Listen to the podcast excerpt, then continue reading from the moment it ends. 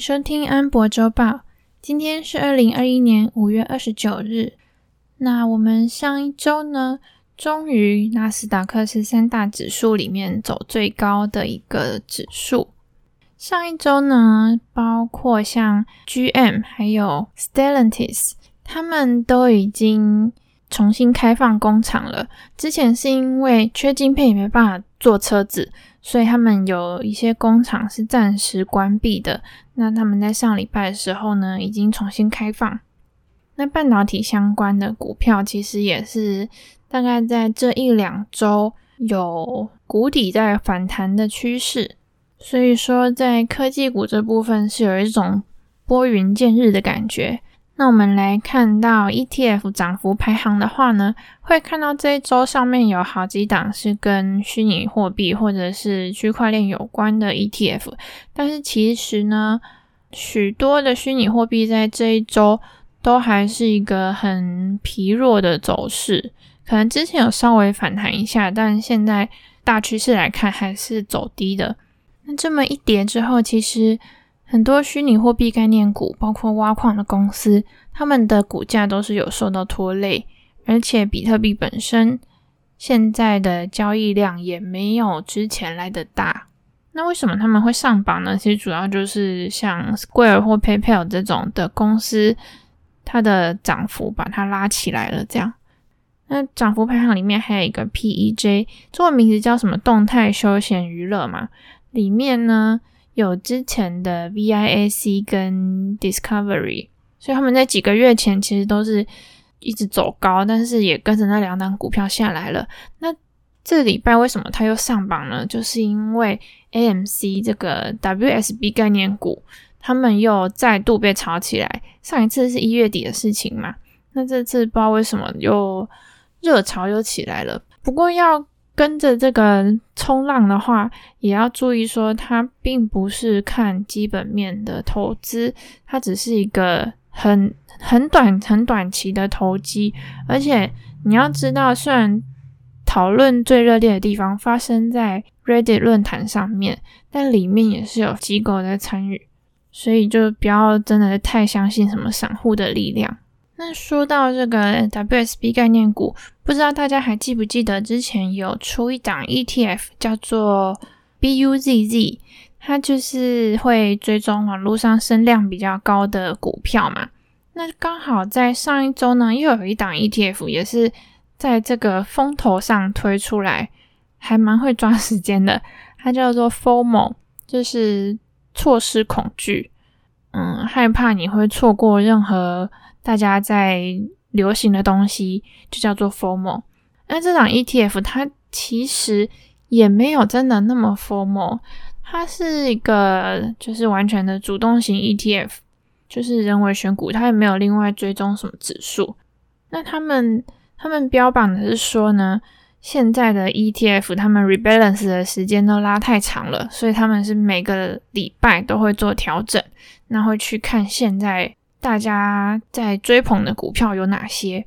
但是呢，仔细去看，它现在的持股有一百出头，然后每一档其实也就是一趴两趴这样子而已，而且甚至里面还有美国航空啊、微软、脸书、3M 这些公司，所以呢，它可能会跟大家想象的 FOMO 就是去追捧那些。比如说 WSB 概念股或者是加密货币这种东西的那种感觉不太一样。另外，我想要再从榜上的其中一档 ETF 叫做 EPHE，我想要从这档追踪菲律宾大盘指数的 ETF 来讲一下现在一些疫情跟疫苗的东西。那这一档 ETF 呢，我想说，诶，为什么它会周涨幅有到八趴这么夸张？那我就去看了菲律宾的大盘指数，发现哦，真的就是这么夸张。他们在这几个月以来呢，基本上就是一直在盘跌的状况，可能没有太大的跌幅，但是就是持续的缓坡往下走。但是在二十四、二十五号的时候，突然就弹起来了。那在之后的星期二、星期三呢？甚至还有一天五趴的涨幅。那这档 EPHE 它追踪的都是菲律宾的很大的集团。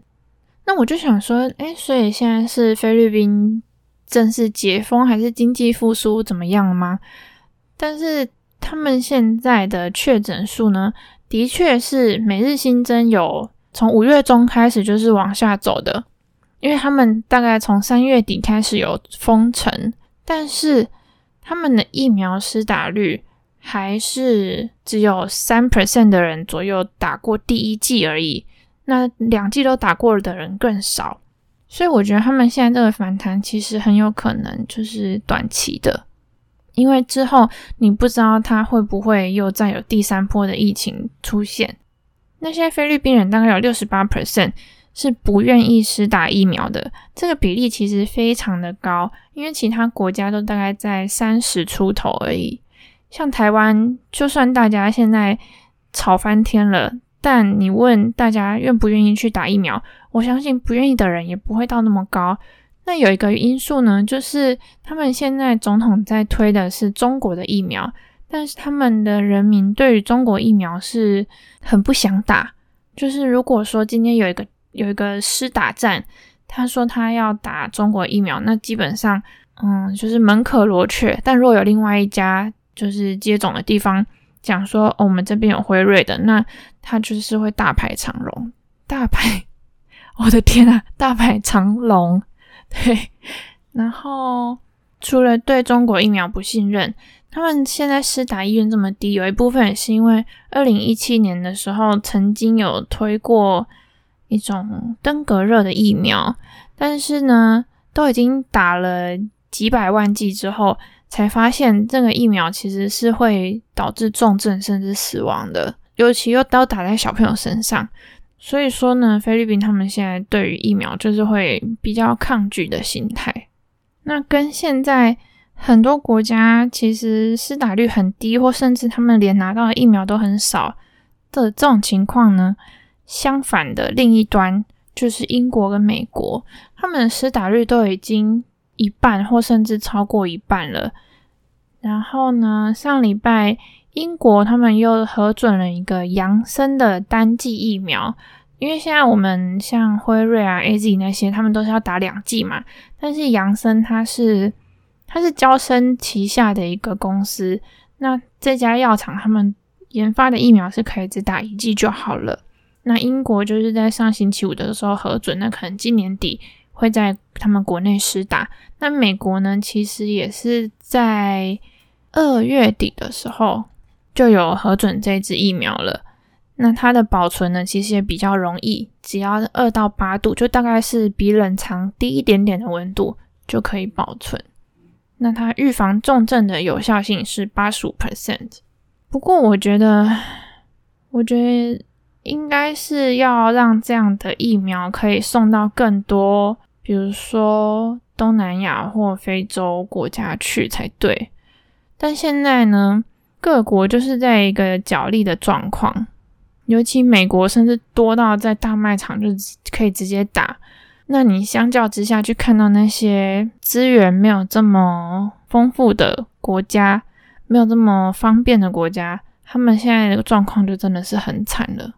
但是当初创立来要分配疫苗的那个 COVAX 计划呢，其实连他的执行长，他的算什么主理人吗？其实都已经承认说这计划现在就是大失败，因为先进国家不愿意提供更多的疫苗，然后他们就是没有办法照预期的日程和剂量提供给其他需要的国家。至于已经有一半的人打过疫苗的美国呢，他们现在就是除了回到工作岗位之外，大家也要开始恢复平常的生活了，已经越来越接近了。包括他们各州对于室内戴口罩的要求，已经有大概七十 percent 的州吧，都是已经没有限制了。就算你没打疫苗，你在室内也可以不用戴口罩。那目前呢，限制比较严格的都是在最东部跟最西部的一些州，可能也是因为人口比较密集的关系。然后我前几天有看到一篇报道说，现在美国的国内航空机票价格已经快要跟前年旅游旺季的时候一样了。那这个新闻我有分享在那个 Amber's Weekly 的 Instagram 账号上面，就是大家可以想象一下，假设我们已经封城封了一年好了，那现在大家已经疫苗打的差不多了，已经在一个相对安全的环境下面，你会不会想要赶快出去玩？我的话是会啦。对，所以他们现在的机票呢是越来越多人订，而且呢，这跟下周一休市的原因是有关系的。下周一五月三十一日，也就是阵亡将士纪念日，它是在每个五月的最后一个星期一，纪念的是在美国过往所有战争中牺牲的一些将士。这样，那它为什么会跟这个有关系？就是。因为它跟我们的端午节有点像，它是一个换季的意思。我们不是有一句俗谚叫做“未嫁五月长，唔该收破球”，是这样念吗？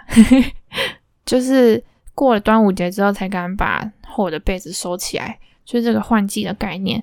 那还有很多店家呢，很多品牌会在这个三天的连假推出一些换季折扣，这样子。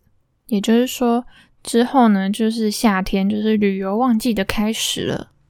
那这个我们其实从星期五公布的 PCE 也可以看得出来。首先，PCE 呢，大家比较关注的会是它的物价指数的变动。不过，因为去年四月的时候刚好是年增率降到很低的时候，所以今年四月的年增率就会变得很高。所以，虽然大家都说联准会会观察 CPI 和 PCE 来决定要不要升息或者是收紧资金，但是呢，联准会一定也是知道这一次的年增率虽然高于所谓的两趴的标准，但是它其实是一个短期的现象。所以我会比较想要看的是美国人他们四月的收入和消费支出在什么地方。那第一个，我们看到的是三月的时候有拜登发的纾困现金嘛，但四月的时候即使少了这一笔收入，那他们支出的月增率一样是正的，就是他们上个月有拿纾困的时候，跟这个月没有纾困的时候，支出是差不多，甚至这个月还要再高一点，那就代表他们现在的消费的经济情况是很正向的，尤其是呢。消费额集中在服务的部分，就是像旅游休闲服务，比如说可能我去订房啊、订机票啊那些的，甚至是订比如说迪士尼乐园的门票这种，还有在餐饮服务的部分也是增加。所以说，在休闲和娱乐餐饮这部分的公司呢，他们这一季的业绩应该是会蛮不错的，因为会跟去年的惨况有一个蛮大的对比。好，最后说一下，下星期有两档 SPAC 终于要跟他们的合并的目标正式合体了。那首先就是 IPOE，在星期二的时候会跟 SoFi 合并，然后用 SOFI 的代号开放交易。星期三的时候呢，则是 STIC 这个 spec 它会跟 BarkBox 这间公司合并，那代号就是 BARK。那不晓得大家有没有看过 BarkBox 这间公司的介绍？其实就是卖用订阅的方式卖一些狗狗的食物跟玩具，也就是说，我可以定每个月，它都定时送一整盒的狗食跟玩具来，他们也有惊喜包的方案。所以就是你会不知道打开来是什么，所以它它虽然跟 Chewy 是同一个产业的，但是他们的营业模式有点不一样。另外就是有两档 IPO，我想要稍微提一下。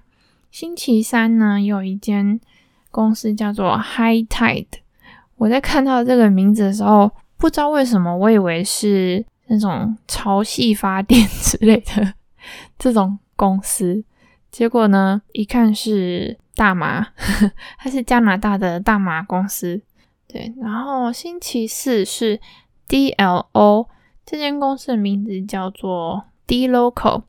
专门做跨境收款付款，它针对的就是 B to B。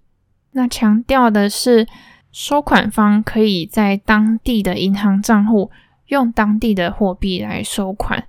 那有兴趣的人呢，可以去了解一下。今天大概就是这样子。然后我最近的心得就是，叫外送好像真的会破产。然后上礼拜我妈就有从家里送一整箱的物资过来，然后里面真的是什么都有。我原本想说只要有泡面跟一些生理用品就好，结果他还送了苹果、玉米，还有一包一点五公斤的米。嘿嘿，我怕那个米一直放会坏掉嘛，所以我就要想办法来煮它。可是我住的地方又不是那么方便煮饭。所以我目前打算要做一些饭团类的，既不会切伤手指，也不会把房子烧掉的料理。祝我顺利。那这礼拜就这样，明天还会有五月的月报，敬请期待。拜拜。